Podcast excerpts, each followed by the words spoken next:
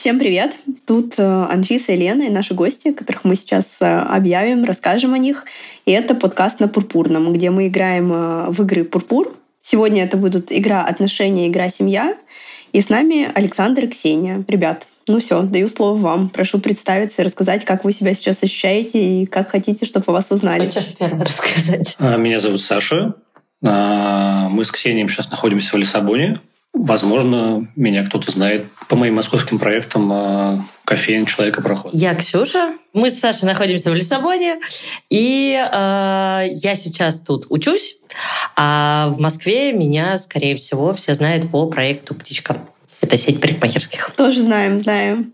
Я даже несколько раз была. Ребят, спасибо большое, что вы пришли. Мы давно хотели позвать пару, поэтому для нас это такой прям классный день и спешл выпуск, где мы играем вместе с парой. Ну что, я э, показываю вот вам всем игры. Э, мы их миксуем и вытягиваем любую карточку. Ну, давай. Начнем? А, первый вопрос сразу же в сторону денег. Какая цифра, доход твоей мечты, и есть ли какая-то сумма, выше которой не хочется подниматься? Вот так вот сразу такой вопрос про деньги. Если кому что ответить. Да-да-да. Не специально. Все решает случай. Миллион рублей будет до- достаточно, мне кажется, в целом более чем. Э, не то чтобы э, не хотелось бы подниматься выше. Э, деньгам всегда можно найти применение, но какая-то обозримая цифра, которую можно потрогать, если мы сейчас говорим о текущем курсе рубля, давайте с моей стороны будет такая цифра. Mm-hmm. Этого будет более чем. Ну, наверное, да, миллион звучит как э, сумма, когда ты не то чтобы можешь э, совсем не думать о деньгах, но э, туда одновременно могут входить и какие-то бытовые траты, которые сейчас стали, после того, как ребенок пошел, пошла в сад, стали максимально как бы явственные, то есть что это не что-то, что как это было, например, mm-hmm. до появления ребенка, когда тебе казалось, да ладно, но сегодня можем в кафе поесть, а можем гречку дом сварить. То есть это немножечко как-то по-другому. Это какие-то сразу другие, другой объем обязательных трат появился.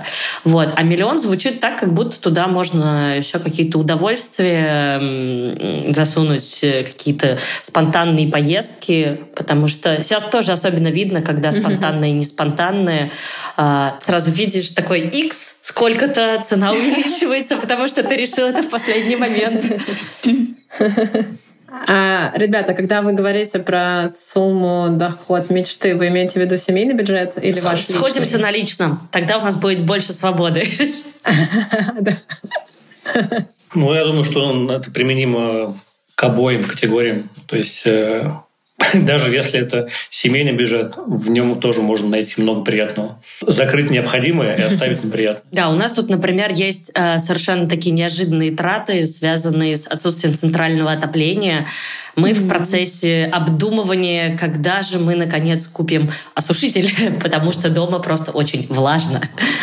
Вот, это абсолютно то, что... Ну, это какие-то mm-hmm. штуки, которые совершенно незнакомые. То есть если сейчас э, просто холодно, и ты можешь теплее одеться, я никогда не ходила в свитере дома, вот, то когда ты залежа, залезаешь в постельку, а она влажненькая, то ну, не очень приятно. Или одежда, которая может сохнуть mm-hmm. пару дней неожиданно. Сушка, да. Ну, кстати, сушка, мне кажется, с свитерами Интересно. не работает вроде как. Ну, то есть это только для постели в основном, да? Yes, да, свитер все равно не высохнет. Либо пересушишь, что он станет детским. Я так пару раз делала.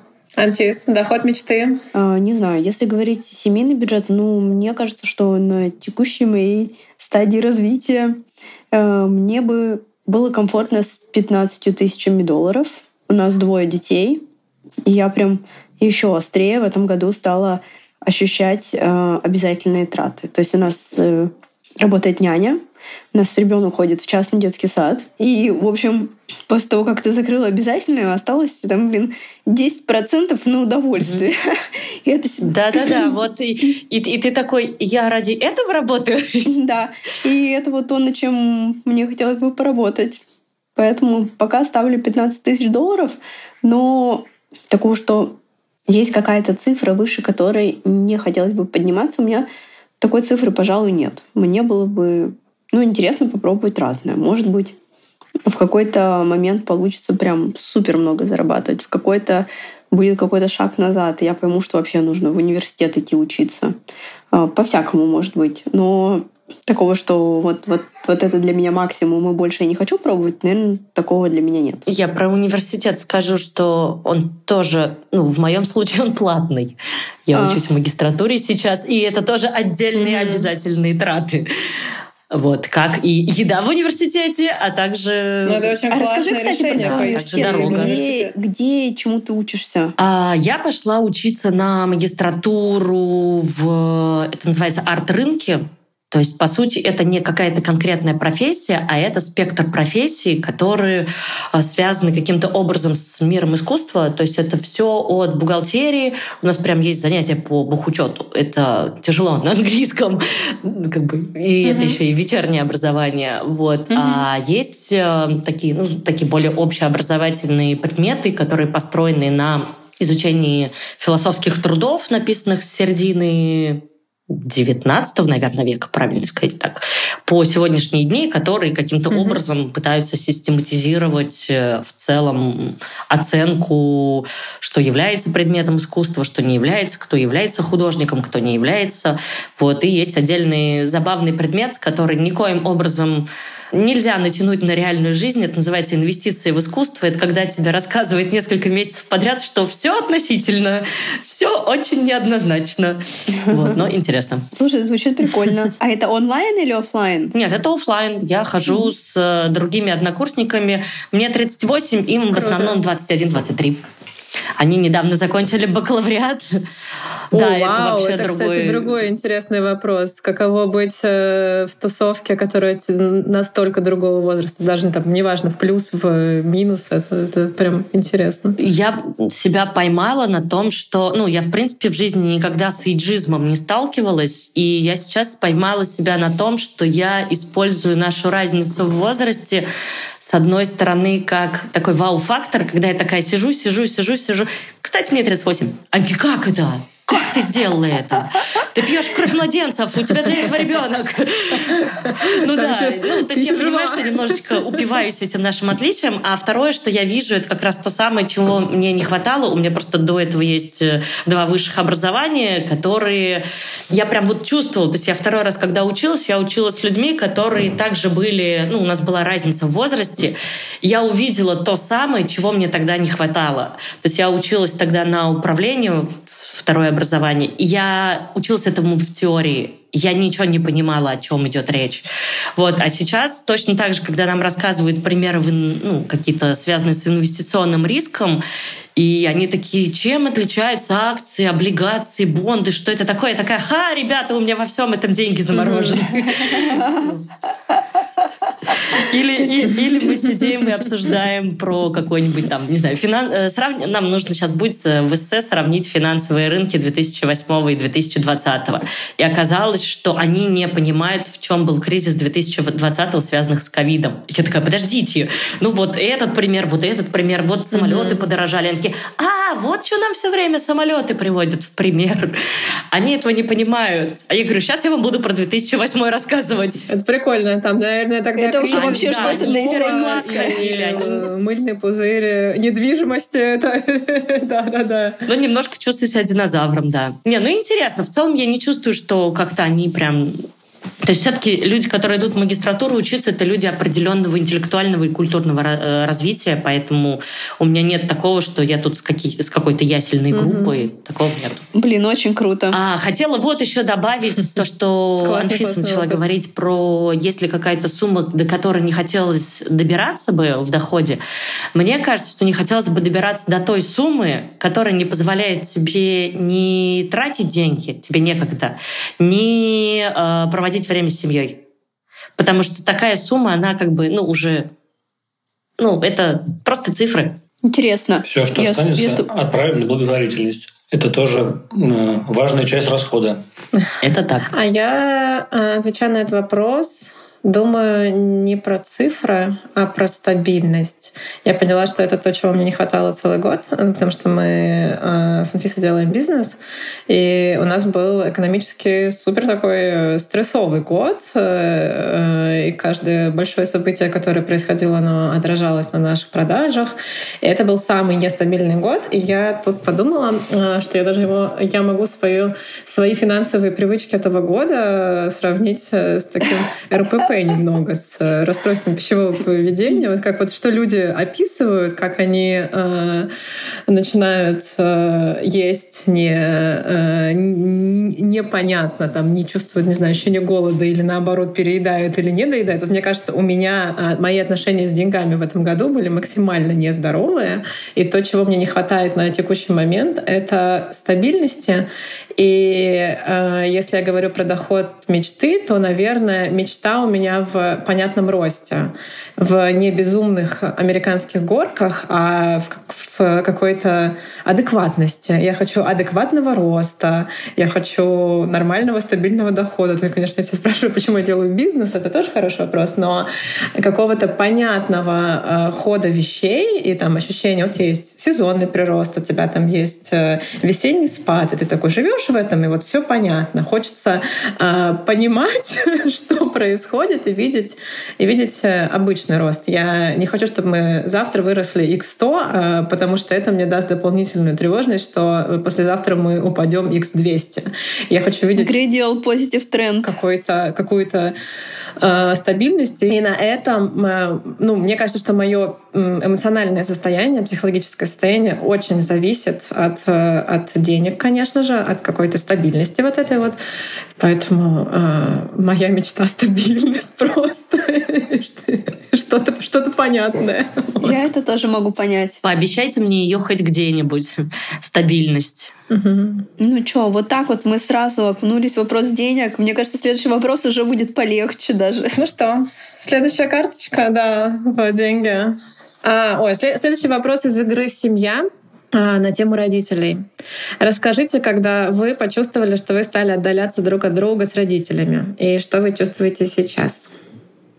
Очень хороший вопрос, совершенно в другой плоскости. Давай я тоже отвечу. Ну, я думаю, что глобально это случилось э, уже в каком-то достаточно сознательном возрасте, ну, сильно сознательном в том плане, что у меня достаточно рано умерла мама, мне было 23 года, и, наверное, собственно, после этого случилось какое-то понятное уже отдаление. Это как бы я вошел во взрослую жизнь полноценно, просто в том плане, что, во-первых, я уже не жил э, с родителями, я уехал из дома, так сказать, отделился от э, семьи и стал жить сам по себе в 21, по-моему.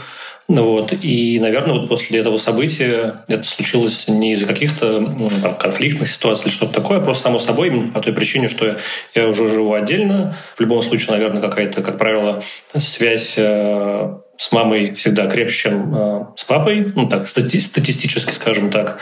Вот. Ну и просто, опять же, просто потому, что у меня, mm-hmm. поскольку большая семья, и все детство э, я провел как раз именно с мамой, потому что у меня еще было два младших брата. Вот, а папа все время, как правило, был на работе, поэтому э, эмоциональная связь э, с папой тоже э, очевидно меньше. Вот, я думаю, что вот после такого события это как бы происходит уже как само собой разумеющееся, что ли, в том плане, что тебя начинает меньше держать какая-то связь с прежним домом, вот. И не то чтобы теряется именно связь, как она прям теряется, а просто э, вы живете какими-то своими параллельными жизнями, и у вас уже э, размывается mm-hmm. какая-то общая э, история. я думаю, что в нашем случае именно как бы полноценная семья, когда э, была мама жива, это был именно тот как бы полноценный клей, связующий э, всю нашу семью. Вот.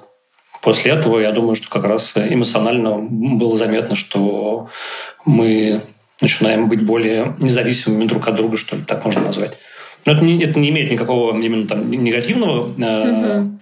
контекста, а именно по ощущениям того, что угу. вы там, скажем так, меньше делитесь э, чем-то друг другом, э, меньше видитесь и, может быть, там реже созваниваетесь, скажем так. Вот. Полагаю, что вот в этот момент. У меня, наверное, это произошло даже еще раньше, а, потому что мои родители расстались, э, когда я училась в одиннадцатом классе. И в тот момент, э, ну, как бы получалось так, что хоть папа и пытался это презентовать именно как то, что это их решение к нам не имеет никакого отношения, но все равно, ну, то есть наше с ним дальнейшее общение перешло просто в такую, ну, как это я называю, безопасный перечень тем, когда мы просто начали обсуждать, э, кто в какие путешествия ездил. Нет, просто когда, какие путешествия ездил.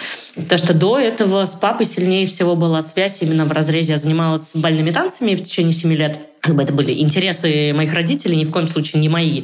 Вот. И там как бы все строилось на то, что вот мы с папой ездили на эти конкурсы, и дальше это было какой-то там не самая бережная обратная связь, где я могла что-то сделать лучше, хоть это как бы и парные занятия, и там как бы все очень зависит от двоих партнеров, которые участвуют в танце, но тем не менее я везде как mm-hmm. бы косячила, и в какой-то момент, как бы, когда я поняла, что все, папа больше как бы не будет в такой близости, мне даже стало как будто легче. Вот. А с мамой, ну, это примерно тогда же произошло, потому что у меня, ну, как, наверное, как любой родитель видит в своем ребенке и части какие-то, ну, визуальное отражение себя и визуальное отражение там, второго родителя. Угу. А мама очень сильно видела визуальные ну, какие-то черты, узнавала папины, и поэтому, как, ну, и плюс это еще переходный период, когда подросток не хочет находиться дома, а все что угодно интереснее, чем уборка и что там еще хотят повесить на подростка. Вот, и в итоге просто получалось так, что я или э, получала какие-то выговоры, построенные на том, что там я что-то делаю как папа, или в чем чем-то выгляжу как папа или еще что-то делаю. Ну и это сводило как бы, желание продолжать наше общение тесным на просто не то что на ноль, а на какую-то отрицательную эм, число. В итоге я когда закончила школу и поступила в институт, я ну, практически там, не знаю, по четыре ночи на неделю ночевала у однокурсников, и это казалось гораздо интереснее. Потом я быстро смекнула, что на выходных мне тоже не надо. Ну, то есть я жила в тот момент в Подмосковье и ездила в Москву каждый день на автобусе, то есть это долго, и я такая, клево, я останусь у кого-нибудь в гостях, и мне не нужно будет ни выслушивать подслушивать ничего, ни каким-то образом еще участвовать в домашнем быте. Интересно, а вот у меня такой наводящий Интересно. вопрос был. Наводящий вопрос. Короче, у меня дополнительный вопрос появился по поводу бальных танцев. Ты говоришь, что у тебя это оставило впечатление такого не, не, не сильно приятного опыта, получается. Верно? Да, да.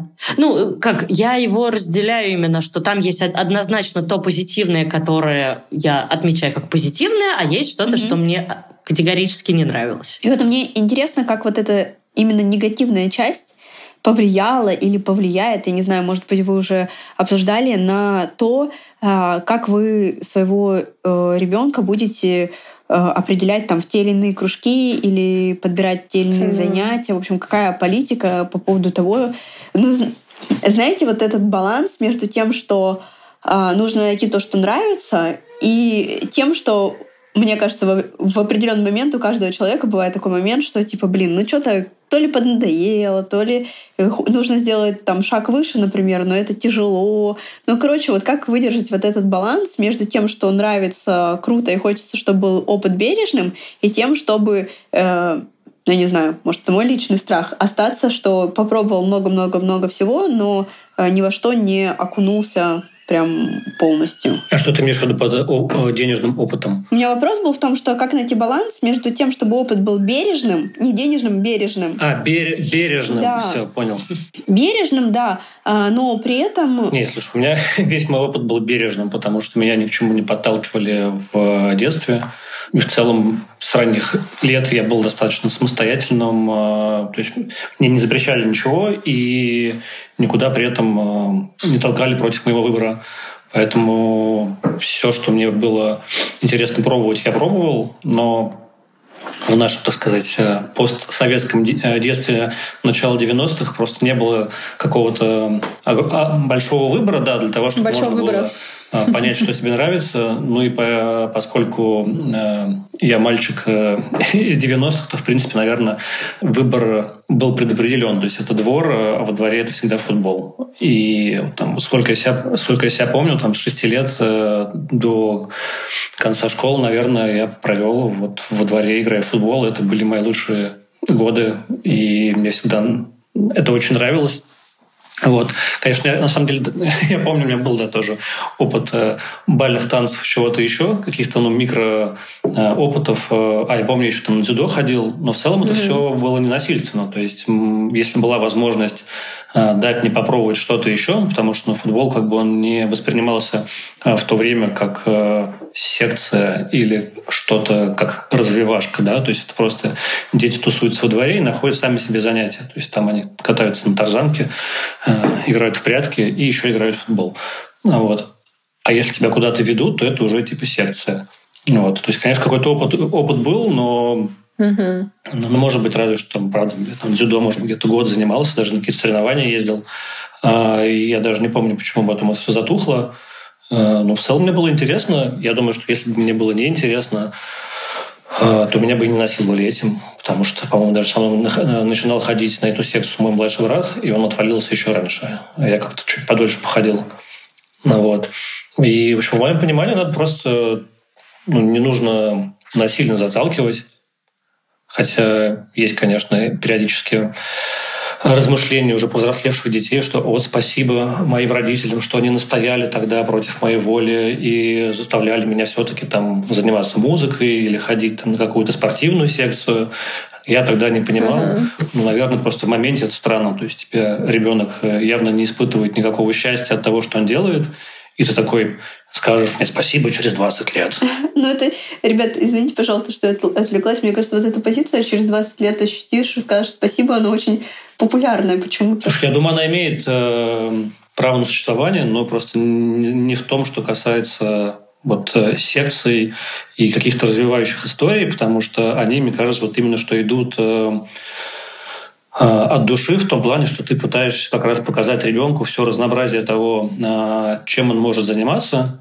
А, и если у тебя есть возможность э, пробовать разное, то это нормально. Потому что как только, наверное, ребенок чем-то увлечется, это будет заметно. Но пускай это будет там, полгода или даже месяц, но в любом случае любой опыт ему будет полезный, потому что он это делает по собственному желанию, а не из-под палки.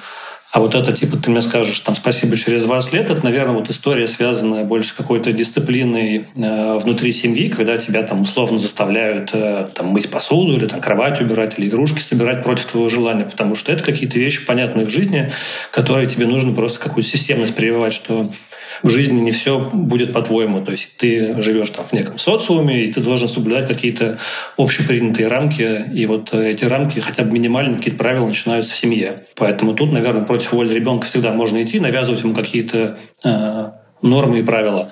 Вот. А все, что касаемо именно развлечений или поиска себя, тут я вот за полную свободу и возможности. То есть чем больше, тем лучше. Я вот еще думаю об этом как э, э у меня примерно такая же позиция. Мне кажется, слушая Сашу, я прям поняла, что я во многом узнавала свое детство, что я была тем человеком, кто запрашивал э, что-то, а мои родители искали, как, как это можно сделать. Там мне хотелось э, астрономией заниматься, мне хотелось э, ходить на кружок по выжиганию, мне хотелось то, другое. И вот они были теми, кто, э, так сказать, отрабатывал мои запросы и искал, что они там в начале 90-х могут найти и показать мне. И это вообще одна такая система. В ней я понимаю, как себя вести. Вот если мои дети будут делать так же, же я понимаю, что, что, что, я, что я могу сделать. А ведь есть же еще другой путь, когда ребенок не просит выжигания, не просит астрономию. И вот тут, мне кажется, должно что-то другое срабатывать. И у меня есть младший брат, у нас разница на 11 лет. И я помню, как э, когда ему там было лет 10, эм, мне как-то мама сказала, представляешь, а он ко мне не приходит и не говорит, что он Я думаю, здесь делать. как раз штука, что ты должен... Он, да. не, он, он, он не находит сам какие-то интересные штуки, что я должна ему что-то предлагать. И для моей мамы э, вот с одного, значит, дефолта перешло на, на другой. И я тогда, когда мне было лет 20, да, я это запомнила и задумалась о том, блин, действительно, ведь э, варианты-то разные могут быть. Это не то, что там э, ей с чем-то повезло, а с чем-то нет, просто по-разному может получиться. Это прям любопытная такая штука. Слушай, ну тебе же желание астрономии и выжигания пришли не с небес, наверное, э, каким-то образом. Вот хрен его знает откуда. Ну, какой-то был пример, скорее всего, что хотелось следовать этому примеру. Наверное, да. Ну, то есть, да, мне кажется, просто чтобы у ребенка э, начали появляться какие-то собственные желания относительно того, что ему хотелось бы попробовать, э, он должен каким-то образом быть погружен хоть ну, минимально как-то в эту среду, то есть он должен заметить, то есть его нужно каким-то образом увлечь, что он должен просто понять, что это существует, скажем так. Вот, просто условно там с футболом понятно, что там сидишь во дворе, ты видишь там э, старшие ребята играют, э, и тебя они потом mm-hmm. зовут в свою тусовку. И ты как бы, естественно, по собственному желанию вливаешься в эту историю. А, вот. Как, например, я тут слушал вчера интересный подкаст, там ребята обсуждали свои чувства относительно того, как они ну, это профессиональный музыкант, там забыл, как его зовут, из, из группы Tequila Jazz. Uh-huh. Они обсуждают просто Битлз, типа первые чувства относительно того, когда ты услышал первый раз песни Битлз. Ну, вот. Он говорит, а я первый раз услышал не Битлз, а я услышал Led Zeppelin. И когда я услышал Stairway to Heaven, я сразу понял, что я хочу быть музыкантом, потому что это был космос. Вот. То есть должна быть какая-то штука, которая тебе показывает, что смотри-ка, это существует. Вот. И, наверное, mm-hmm. просто задача родителя показывать именно э, максимальную палитру этого мира, а для этого нужно просто, видимо, куда-то выбираться из э, квартиры. Да, потому что большой плюс, э, Наверное, условно, да. этих наших... Ну, ну притаскивать квартиру, да, какие-то там а, все-таки тусовки с другими детьми, чтобы они могли как-то взаимодействовать. Вот. Э, потому что очевидная mm-hmm. разница от того, что он сказал с твоим братом, когда у тебя 11 лет, ну, то есть примерно, э, ну, у меня с братьями разница меньше, но тем не менее у меня примерно такая разница с моим племянником, то есть э, старшим сыном моего брата. А, что он родился в конце 90-х, у него уже как бы нет этого понятия того, что есть э, какая-то дворовая тусовка, а, они собираются во дворе, а это все было, то есть школа, школа не в районе, его туда возили, и таким образом размывается угу. возможность ребенка исследовать э, и социализироваться самостоятельно с ранних лет, потому что ну, после школы его привозят домой, он сидит дома, и то есть общение там, словно с сверстниками, оно сопряжено там, нынче через социальные сети, мессенджеры и все остальное. И это просто занимает больше времени, нежели чем в нашем детстве, чтобы ты попробовал сам чего-то поэкспериментировать. То есть детей теперь нужно а, действительно куда-то возить, подталкивать и погружать в разные среды. Вот. А у нас еще было вот иди, погуляй, там э, развлекайся. Погрузись да, сам. Далеко не уходи. Далеко не уходи. Да, в два часа будет обед, я тебя позову. Чтобы можно было на обед из форточки позвать, да-да-да, чтобы, чтобы слышно было из, из дома. Наше детство, оно было про исследование, а когда ты сидишь дома, то тебе сложновато исследовать. Ну, то есть, с другой стороны, конечно, есть интернет, там, YouTube, там, конечно, можно тоже нынче исследовать, мама, не горюй. Везде свои плюсы и есть свои минусы. Ну, вот я тот пример, когда, ну, то есть сначала я ходила лет шесть рисовала, и я помню, что я тогда испытывала какое-то странное давление, как будто я рисую, должна кем-то стать. То есть что? Это же делается просто, чтобы делать это же прикольно. И в тот момент, когда ну, вот началось, что это должно куда-то дальше вести, хотя у меня там не было никакого академического рисунка, а потом как-то ну, сменился интерес. И параллельно тогда же я еще ходила вот как раз на бальные танцы. И мне кажется, что это как раз вот было сделано, то, что Саша бегал во дворе. А, просто очень хорошо помню, у меня младший брат, и когда мы ездили к бабушке с дедушкой, я чувствовала вот это вот разное разный подход к мальчикам и девочкам, когда моего младшего брата отпускали во двор бегать гулять, а мне говорили, сиди дома, потому что тебя mm-hmm. украдут. И я такая, что? Mm-hmm. А его? Ну, типа, его что, не жалко, что ли, если украдут? Вот. И получалось так, что э, вот ну, такое ощущение, что мое время как будто оно было все время занято для того, чтобы, там, не знаю, либо меня не украли, либо я какой-то фигней не занималась. Вот. Не украли, да. И в итоге я проходила 7 лет на эти бальные танцы, которые на самом деле появились исключительно как интерес моих родителей. То есть им нравилось друг с другом танцевать, но им было некогда этим заниматься. И в итоге я как раз... Ну, то есть для меня вот именно табу на... Э, я периодически хожу и такая проверяю, так, где у меня какие-нибудь незакрытые гештальты, кем, там, я не знаю, профессионально или творчески я не стала, чтобы ни в коем случае туда не начать толкать свою дочку. Просто потому что ну, мне кажется, это такая форма насилия, которая прикрыта, что тебе понравится, тебе будет интересно. Потому что, ну, в какой-то момент это было именно... Если ты пойдешь на занятия, мы тебе купим леггинсы такие вот там с какими-то застежечками. Не для занятия, а просто что у меня будут леггинсы, но мне для этого надо сходить на занятия. А еще, если ты там сходишь на занятия, у тебя будет... Мы тебе купим а, ванную для Барби, там была ванная комната из такого розового пластика. Ага. Вот. Ой, да-да-да, у меня тоже была. Но при этом мои одноклассники, например, это вот я помню, что я испытывала такую лютую зависть, что они ходили на теннис на большой. И мне казалось, что вот это клево. Но... Там такие юбки красивые. Ну, в тот момент они еще маленькие были, там не было еще юбок. Юбки это на тех, кто постарше, там, на, на наш возраст. Mm-hmm. вот. А я на это все смотрела, но я понимала, что это просто... То есть мне тогда прям прямым текстом сказали, что это дорого. Поэтому как бы тенниса не будет. Но в какой-то момент появилась идея с бадминтоном. Я такая, ну подождите, бадминтон, это же не теннис. Я сходила на пару занятий, сказала, нет, бадминтон это не теннис. Я туда не пойду.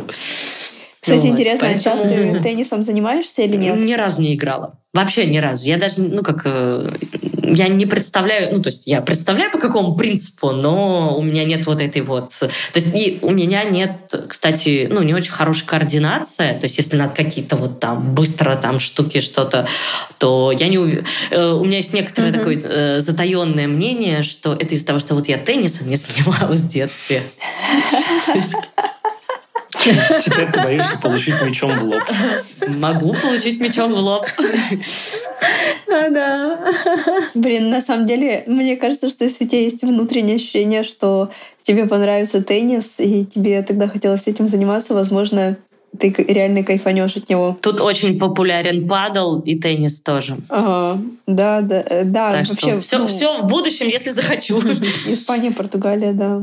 То у меня просто интересный опыт с теннисом есть, и с кружками тоже.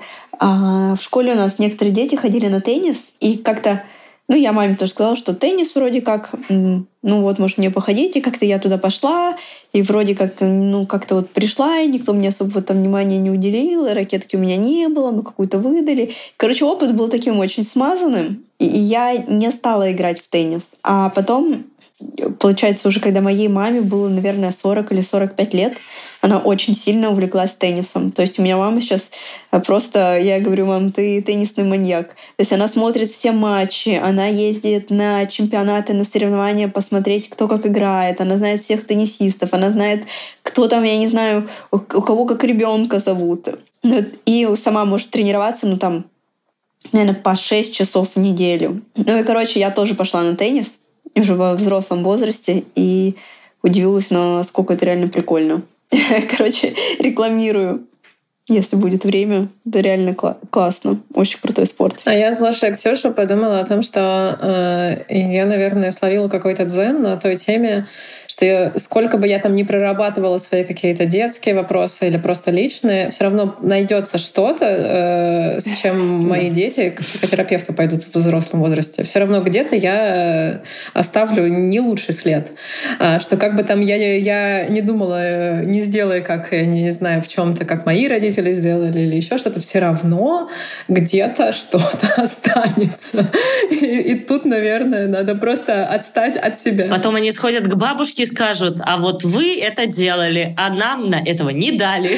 Все равно что-то сделаю. Может быть, не сделаю то, что мои родители сделали, э, что-то что конкретное, да? но сделаю другое что-то. Потом будет... Да-да-да, потом будут говорить, что родители слишком осознанные или проработанные были. Тоже будет бесить. Ну, хрен его знает. Все равно что-то останется. Это очень интересный поинт. Хочу сюда добавить, что недавно как раз читала статью о том, что ну, есть э, такая проблема, что многих людей, ну, я не знаю, мне кажется, нашего поколения а, мало хвалили. То есть то, что ты хорошо сделал, это, ну, типа, само собой разумеется. А то, что ты сделал плохо, ну вот мы тебя поругаем.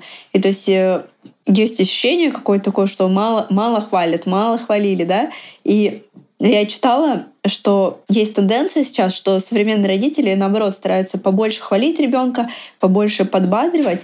И в итоге происходит такой байс, что ребенок подсаживается вот на дофамин от похвалы, и для него самой целью является получение похвалы от родителей, которые действительно много, но каждый раз это нужно увеличивать и увеличивать. И теряется внутренний голос того, что э, ты просто занимаешься чем-то, э, чем тебе нравится заниматься. И это вот я вот в копилку того, что Лена говорит, что так или иначе, даже имея какую-то хорошую интенцию, и ты хочешь сделать как-то там по-другому, да, то ты можешь э, ну, уйти в другую крайность. И, в общем, суть такова, что важно прорабатывать Ну, суть в том, себя. что крайности — это плохо, не, не, а не что-то плохо другое. Да, да, да, любая крайность, она... Не, ну, с секциями, я думаю, в целом всем понятно, что основная задача — это все-таки э, найти интерес у ребенка. Я думаю, любой родитель достаточно быстро видит, насколько ребенок заинтересован или нет. Условно, адекватный родитель не будет э, против воли ребенка его заставлять чем-то заниматься. Он замотивирует этим заниматься Я думаю, сторонними это, это инструментами. Как, правило, как правило, мотивируют и подталкивают как раз э, те родители, которые э, планируют действительно из ребенка условно вырастить там, спортсмена или что-то такое. Возможно, действительно какие-то свои собственные амбиции решают через ребенка. И тогда они будут э, его подталкивать, там, мотивировать, может быть, иногда против его воли, э, к тому, чтобы он увлекся определенным э, видом искусства или спорта, потому что это некий план, который был придуман родителям. Вот. Мы же все-таки обсуждаем э, и чем увлечь ребенка. И, по-моему, вообще мы начали с того, что э, хорошо ли бесконечно пробовать или нужно все-таки наоборот там настоять да, да. и за ребенка решить, что ему интересно. Вот, э, не знаю, как будет на практике. Начали мы даже с другого. Мы даже начали с того, э, как мы, как мы почувствовали а, отдаление а, да, точно, от родителей да, в взрослом да. возрасте. Вот, ну, да, то есть... Это признак хорошего разговора, когда мы уже ушли на другое. Вот, ну, то есть, мне кажется, тут э, в итоге маркеры очень понятные.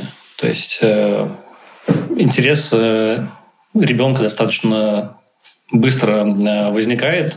Возможно, он угаснет, но не отличить интерес э, от неинтереса, мне кажется, очевидно. То есть нравится, занимайся, пожалуйста, столько, сколько хочешь. Не нравится, ладно, попробуй что-то еще. Но тут есть как раз такой еще фактор уплочено что как ну, бы, уже какая-то секция на месяц оплачена и ходите. Я тебя понимаю, кстати. Абонемент. Я тебя понимаю. Абонементик доходи, а потом поговорим, да. Нет, это, кстати, ну хорошо ну, да, как да. раз. Нет, подождите, но мы же с тренажеркой же делаем так и тогда, поэтому это, это нормально. Ты даешь себе такой трайл. Ну, вот прошлом месяце мы все по очереди болели. Мы как это, как э, родители ребенка, который первый год пошел в сад, у нас такая вот, и мы весь месяц проболели, и я так смотрю, как с карточки просто списывается поход за, ну, абонемент в бассейн, где мы не были вообще как бы месяц. ну ладно, зато мы выздоровели. Будем ходить дальше. Следующее. Давай. Опиши дом своей мечты. Что это? Дом, квартира а, или может это еще? Какие окна, а, какие потолки, из каких материалов? Как вы будете выбирать мебель, оформлять интерьер? В какой стране это должно находиться? В каком климате? Это такие наводящие вопросы, чтобы э, понять, с какой стороны можно подойти. А, ну это Ксюша начнет. Да, да, да. А, как, как, как люди, которые год, ну, почти год назад переехали и все обставляли, а, ну, мне кажется, что поскольку мы говорим mm-hmm. про мечту, это просто как бы тут появляется лазейка описывать то, что несовместимо с реальностью. А, то есть я бы хотела бы а, жить одновременно и в доме, и при этом в городе, потому что я городской человек. То есть ну, мне клево находиться на природе, но какое-то там, не знаю, неделя, э, выходные время, в да? течение месяца. Ну, какое-то обозримое, да, потому что я могу наслаждаться природой, но потом мне нужны всякие городские развлечения, архитектура, э, хождение и наблюдение. То есть я черпаю вдохновение именно от города. Угу. Я, наверное, не очень хорошо разбираюсь в теплостойких материалах, поэтому пусть у нас будет, в принципе, и не жарко, и не холодно. Как бы я за снегом съезжу куда-нибудь отдельно, вот. А, но пусть будет в какой-то относительно отдаленной близости а, водоем, а, Теперь мы знаем, что наличие близкой реки и океана — это плесень, поэтому в нашем мире нет плесени. А, то есть у нас всегда там сухо, сухо чисто, а, тепло, а, не душно. Вот, по поводу наполнения... Описала квартиру в Москве, да? Нет, почему? Там маленькие квартиры, я хочу побольше. Сто метров мне подойдет, я думаю. Сто метров плюс детская. Как бы, не знаю, какого размера детская. Вот. А ну, мне нравится, когда есть большие окна, когда там красивый вид, пусть он будет разнообразный. Я люблю рассветные закатные стороны, потому что мне нравится делать природу ну, и элементы, встречающиеся как бы за окном, э, некоторым декором своей жизни. Вот, вот у нас есть вид на реку, очень он меня радует. Вот. И там не, много красивого неба который меняется в зависимости от времени суток. Угу. По поводу обставления квартиры, мне очень на самом деле близко история. То есть мы здесь обставляли квартиру вещами, ну там, условно, с местного Авито, и где-то что-то еще было найдено. И я понимаю, угу. что это для меня не возможность каким-то образом экономически как бы уравновесить это все, а мне нравится вот этот вот момент охоты и Поиск. выслеживание жертвы и потом угу. встречи с ней. А, это, угу. это конечно, сулит э, некоторые ну, несостыковки. Просто ты когда вживую видишь какую-то вещь, у тебя там, например, не знаю, это, как ее там много, ты можешь походить подумать, примерить одно к другому, точно ли оно все подходит. А тут это немножечко такое пальцем в небо, а вот это с этим хорошо будет смотреться, а цвета подходят. А, а размер-то вообще нормальный, потому что мы тут все время смеялись, что э, я тут покупаю только большие вещи. У нас большой диван, у нас большой стол. Большой холодильник. Тебе в Штаты надо. Да, да, да, гигантская. Там, э, там большие порции, я буду большая. Нет, я боюсь. Это был чуть ли не первый совет, который я дала своей подруге, которая переехала в Штаты, что ты там следи, там порций больше, чем у нас чтобы ты не выросла. Вот. А, ну, то есть мне вот нравится какое-то такое выслеживание и ловля, но сейчас, к сожалению, у нас э, место в квартире под мебель закончилось. Угу. Вот, поэтому пусть в твоей квартире у меня все время еще, когда у меня закончился, так сказать, пласт э, работ, где надо там все обставить мебелью, чтобы у меня потом появлялась дополнительная комната, как в Симсах. Ты просто достраиваешь себе комнату, вводишь чит-код и еще ставишь себе мебель, мебель, мебель. Нет, просто после мебели начинаются аксессуары, а пока ребенок маленький, то аксессуары да, запрещены. Да, у нас к сожалению. То есть я бы, я бы, наверное, я иногда хожу, mm-hmm. смотрю на какую-нибудь красивую напольную лампу из стекла и такая, ну, это, наверное, когда ей будет лет 12. Типа до этого возраста, наверное, ребенок не понимает ценности вещи. Ценности стекла. Хрупкости стекла. Ценности стекла. Ты что поставишь и куда? Да в целом э, такой очень э, вопрос, как про деньги. Ну, я думаю, что это ответ примерно всех одинаковый. Э, просто про предпочтение, что ли. Ну, климат мягкий, да, там потолки высокие, окна баль, баль, баль, большие. Вид красивый. большие. Да. Дом, дом или квартира светлая. Метров сколько? Ну, столько, чтобы хватало. Э, детская, детская. А сколько детских? Ну, сколько детей? Столько и детских. Вот. Ну, то есть, это как бы... Все понятно. Это А потом сидеть в одной комнате, Да, потому что думаю, она больше всего нравится. Не в комнате, а на кухне. А, на кухне, да. на кухне. Да. То есть я думаю, что у всех примерно одинаковые ощущения по поводу э, дома мечты. А, Мне недавно муж сказал, что он вообще не... Ну, то есть по- про потолки, окна, это все да, но он сказал, что он вообще не видит разницу между ремонтами. Я говорю, как? Как можно не видеть, что здесь паркет, а здесь какой-то линолеум? Как ты это не видишь? Он сказал, что он это не видит. Поэтому Мне кажется, ему классно живется, попроще в этом плане. Ну да. Он что-то другое замечает. Не знаю, мне кажется, это все-таки это он лукавит. Да. А, ну может быть, может быть такое, кстати, знаете, это когда ты, например, э, можно пить э, вино из, из Икеа бокалов, и они очень распространены, да? А можно... Потом у тебя в жизни появляется э, такой бокал с тонкими стенками, конический. И Нормальный. И ты можешь его не ценить, пока тебе снова Икею не выдали на Airbnb квартире, и ты до этого момента не думал об этом, да? Да, да, да, да. И потом ты такой, а что это? А что-то не такой бокал, какой-то мне вот э, тот мне больше нравился. Почему вот к этому, и мне кажется, может быть здесь так же. То есть ему кажется, что он не замечает какие-то вещи, но Может если быть, так же. э, запустить его в другую среду, то он быстро, э, да, эстетическую разницу почувствует. Заметьте. А еще Анфис, я уверена, что у него, наверное, не было каких-то таких... э, мы просто квартиру выбирали, и я э, как бы выставляла типа сдерживающие факторы, чего не должно быть, что типа не должно быть первого этажа, потому что там будет плесень, потому что он не просыхает. И второе, что я сказала, не должно быть белых полов, потому что у нас собака, а это значит, что будет все время грязно. И у нас ну как бы был вот такой вот, что типа что с белыми полами не так. А это ну это вопрос э, того, что, наверное, у вас дома чисто, и он не обращает внимания там, что это залог э, исходных данных квартиры или нет. Потому что у нас в старой квартире, ну, в прошлой квартире, у нас были очень старые полы с рассохшимся щелями.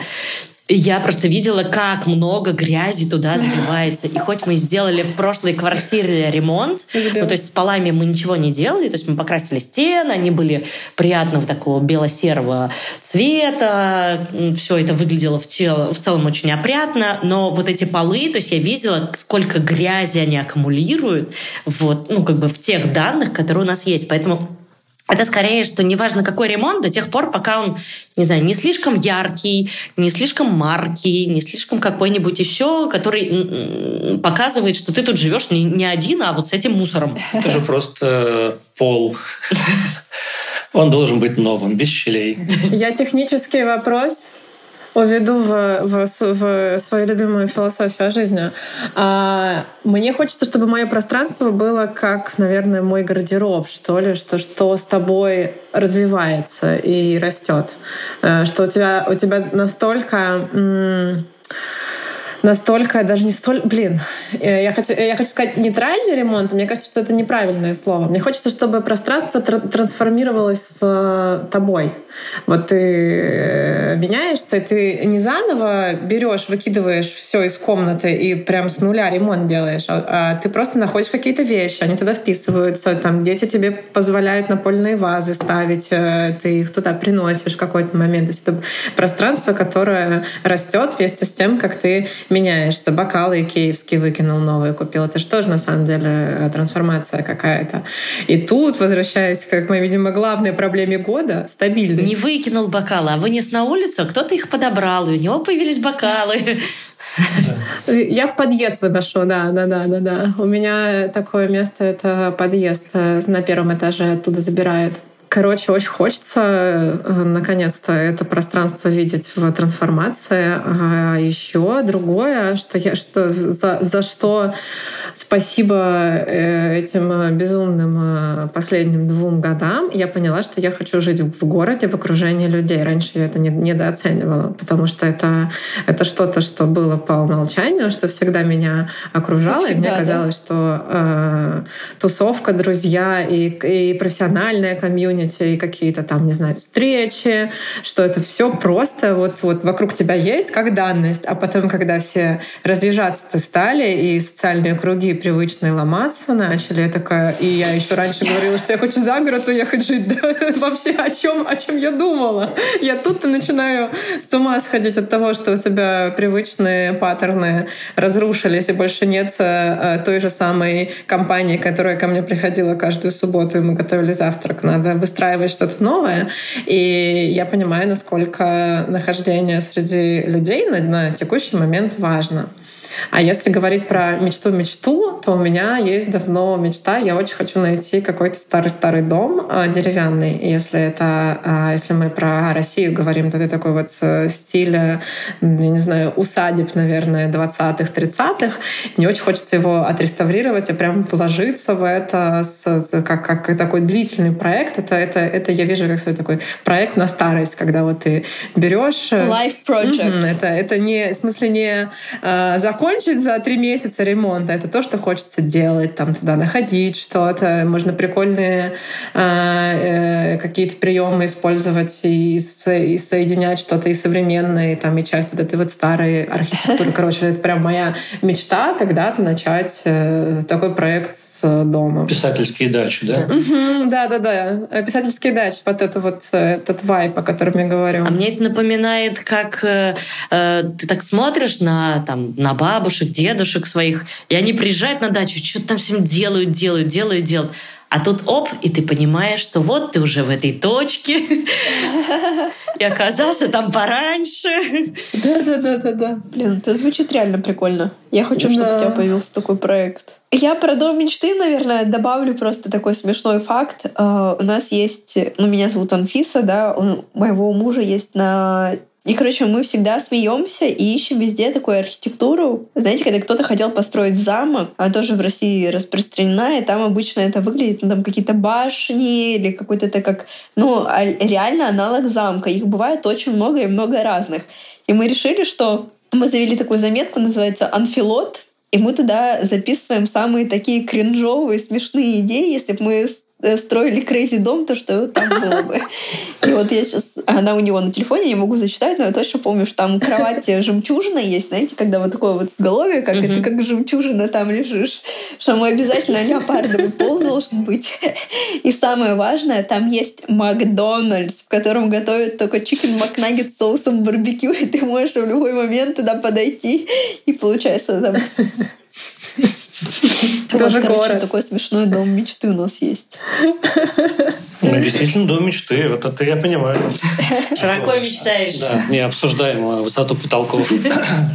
Это все, все, это все, это все земное, да. Мы же про мечты. А, очень милая новая карточка. Расскажите о своем первом поцелуе. Мне кажется, что это было в лагере. Мальчика звали Сережа. А, еще было смешно, что я в этот лагерь попала э, у меня была подруга, которая училась на два года старше. То есть мне было лет 9, а ей, получается, 11. И поскольку я не хотела быть в группе одна, то я попросилась. В общем, я люто врала, что я на самом деле старше. И я не знаю, каким образом мы это доказывали, но, в общем, была я в группе со своей подругой Наташей. И мы в какой-то там момент играли Может быть. Мы все были там. Мы просто выросли и не, не узнаем друг друга. Все были с Наташей. Да, все были с Наташей. И... Да, все были с подругой старше и врали, что им на самом деле не 11, да, а 13. Классика. Мне кажется, это прям классика. Ну и в, под конец смены мы, естественно, играли в бутылочку. И я помню, что нам выпал страшное, страшное словосочетание «поцелуй в засос». Ни он, ни я не знали, что это такое. И на, мы просто зашли в шкаф, посидели там немножечко. Вот, и потом, когда мы оттуда вышли, все такие, а, вы целовались. Мы такие, конечно, целовались. Ну, надо. А потом через какое-то время мы снова попадаем с ним вместе в той же игре. Мы такие, ну ладно.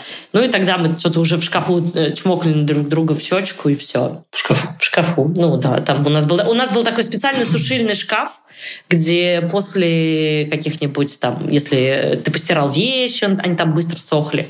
И там было тепло, мы когда замерзали, там прятались. Прикольно, так мило.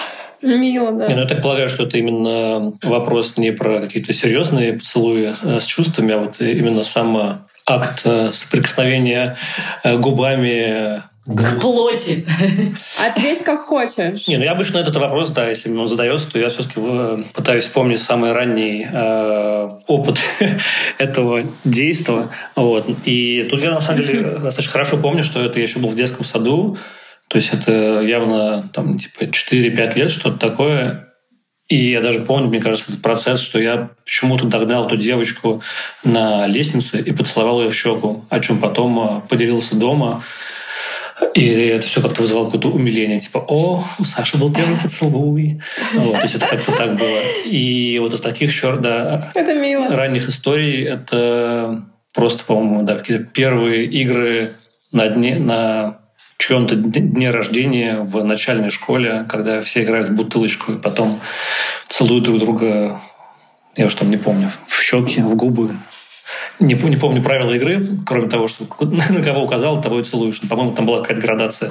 По-моему, только там... Ну, обычно это так, что, что типа девочка может только мальчика, мальчика целовать, потому что иначе это считалось несерьезный поцелуй, потому что девочки и так целовались. А мальчики всех, странно свои, было всех свои правила были, да. Ну, в общем, да, вот я думаю, что первый вот такой ну, осознанный поцелуй это было, да, в детском саду. Просто девочка, которая ну, как-то э, вызывал какую-то симпатию. Вот. Э, практически насильно, видимо, поцеловал ее, потому что это не было по взаимному согласию, это просто...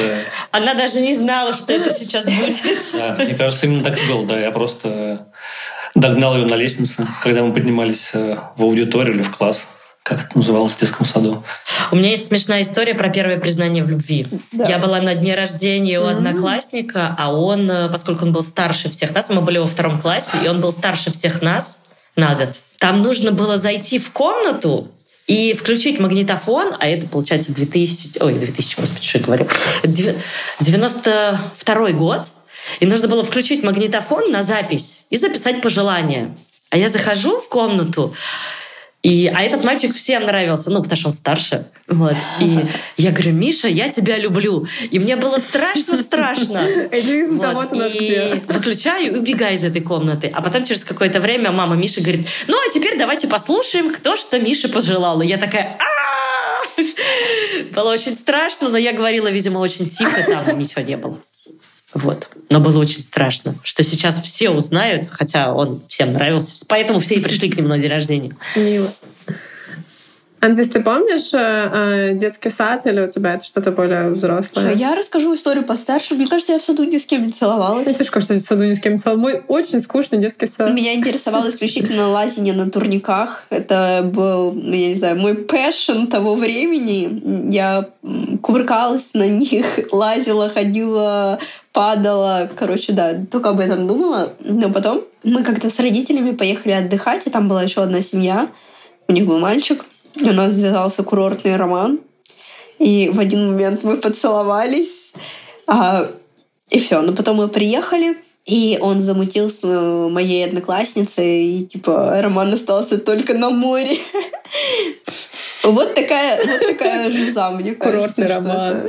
Сразу поняла все про курортный роман. Э, всегда можешь, да, рассказать, что у тебя курортные романчики. Да, да. да. Был курортный роман. Мне кажется, у меня вообще в, де- в детском саду не было э, никаких таких э, драм и романтических моментов. Но зато, когда я пошла в школу, то я почти каждое лето ездила в детский лагерь. И э, цель детского лагеря была, конечно же, там за каждую смену Найти э, детского лагеря э, с кем-то да, это какой возраст? сколько смен детского лагеря за лето, столько бойфрендов, конечно. KPI довольно четкий такой. Это было очень интересно. У меня было там куча э, подружек, у которых была такая же цель на детский лагерь. Детские лагеря я вспоминаю только с точки зрения того, как там э, складывались эти э, встречи бойфрендов, и все было хорошо. И я помню только поцелуй, э, первый такой взрослый поцелуй уже, мне кажется, мне лет 13 было, и я приехала из детского лагеря э, с последствиями этого курортного романа, что мы продолжили с этим мальчиком встречаться еще. И он провожал меня до дома. А мне кажется, что это, это, кстати, была одна из тех смен, когда ты за смену вроде не задружил ни с кем, но в конце что-то получилось. Потом домой приехал, и вот вроде вот, вот как бы в лагерь не зря съездила. И он пошел провожать меня домой после дискотеки дискотеке, мне кажется, и, и поцеловал. Вот, вот, вот этот поцелуй я помню. Он был уже такой довольно, довольно взрослый поцелуй, там лет 13. Это было очень приятно. Это был один из тех э, моментов, когда тебе хочется сразу же позвонить всем подружкам и рассказать, что все случилось. Вот, а надо ждать до завтра, потому что уже поздно. Это было очень э, прикольно. Милашно. Что, мне кажется, еще один вопрос, и у нас тут уже время так незаметно пролетает. Да, давайте. Так, ну что, мешаю? Давай. Я хочу на самом деле выйти на игру от отношений. Мне кажется, у нас э, немного получился перебор из семи, поэтому сейчас я э, да, мешаю карточек оттуда, да. Лена, Лена сейчас нарушит правила подкаста и вытянет карту на свою усмотрение. Сейчас что-нибудь про... Сколько денег вы отложите на пенсию? Нет, нет, нет. Я набрала карточек из семьи и мешаю... Ой, из, из отношений мешаю их. Хочешь ли ты эксклюзивности в отношениях и в сексе? Что ты думаешь о полиамории и открытых отношениях? Эксклюзивности? Это когда ты в отношениях только угу. с тем человеком, которого ты представляешь как человек, с которым ты в отношениях. У меня был опыт, э, когда я одновременно встречалась с двумя людьми, и в тот момент я очень хорошо для себя поняла, mm что вот у меня такой, такой же принцип работает абсолютно и с работой. Если я не в одном месте, я нигде. Вот. И в тот момент я просто поняла, что для меня не важны ни одни, ни вторые отношения.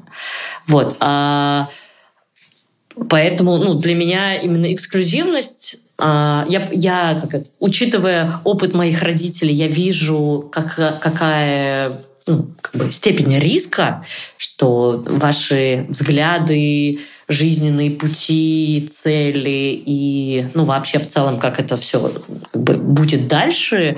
А, ну, я, я осознаю рискованность, э, когда у тебя только-только одни отношения, и ты все несешь в эту одну норку, но при этом я понимаю, что диверсифицирую риски я собственным доходом, что если вдруг по какой-то причине эти отношения закончатся, там, по причине здоровья, по причине расхождения взглядов, по причине еще там как, какие угодно, то я смогу выжить, и я смогу сохранить эти отношения ну, в каких-то дружеских, как минимум, нейтральных э, водах, назовем это так.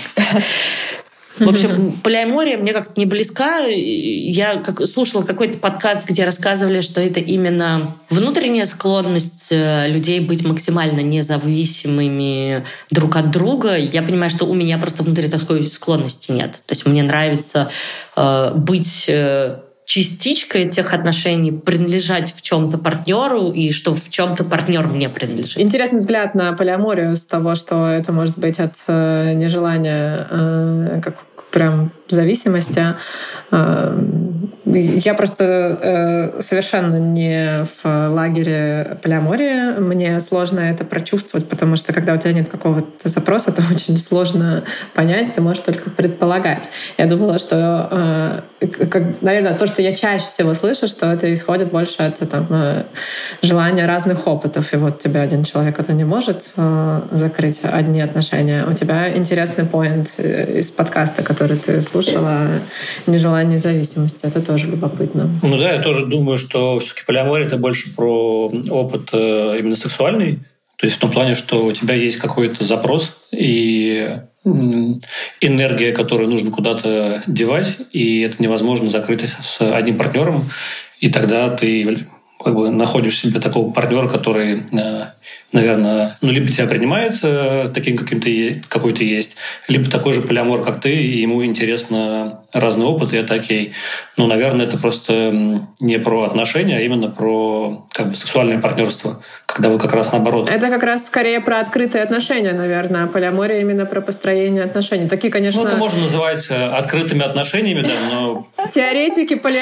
полиамории собрались, которые... Реально теория, как эти студенты, которые на практике еще не пробовали которые просто пальцем в небо тычут и думаю, да-да-да, теория. Слушай, ну я думаю, просто как бы статистически, как показывает практика, я думаю, что никого из нас нету примеров э, каких-то полноценных полиаморных отношений. То есть я просто не представляю, как, как это может работать. Кстати, То есть это, интересно. Э, ну, там, в арабских странах это же тоже просто не полиамория, а так э, законодательно возможно, да, что у мужчины есть типа куча женщин, но для женщин у них такой Но там опции есть нет. финансовые ограничения, которые мужчина Да, должен да. блюсти в этом случае. Ну, например, да. Вот. Нет, это, это скорее можно назвать другой Семейной формой, модели.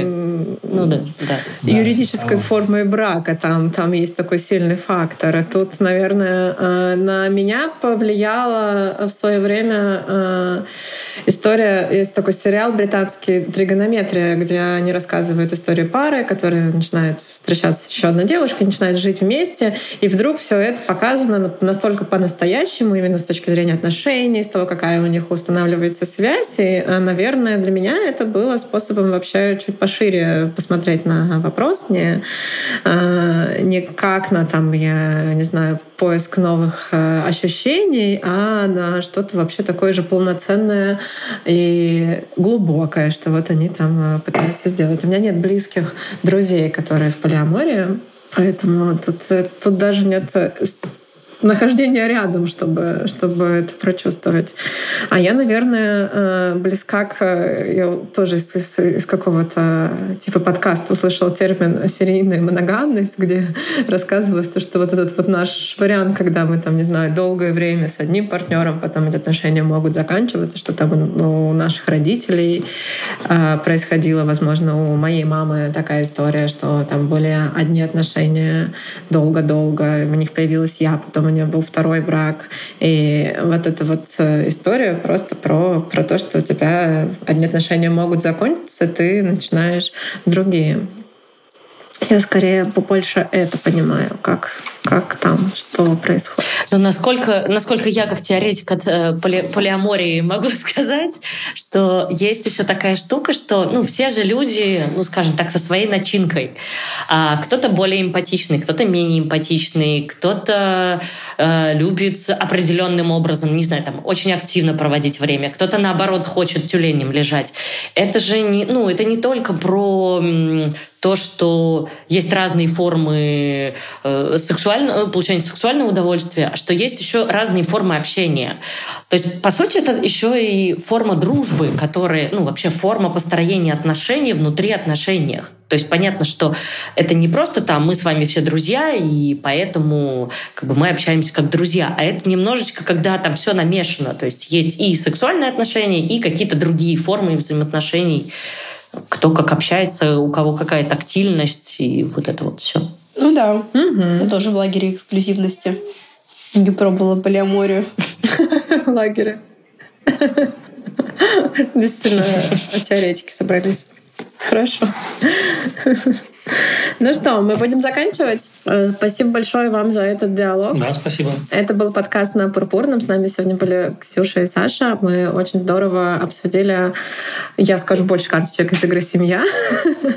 И классно поговорили о своем детстве, о том, э, как мы переносим весь этот опыт на сегодняшнюю жизнь, о воспитании детей, о построении семьи, о доходах, о домах, О ремонтах. о ремонтах, о домах мечты и обо всем, обо всем таком.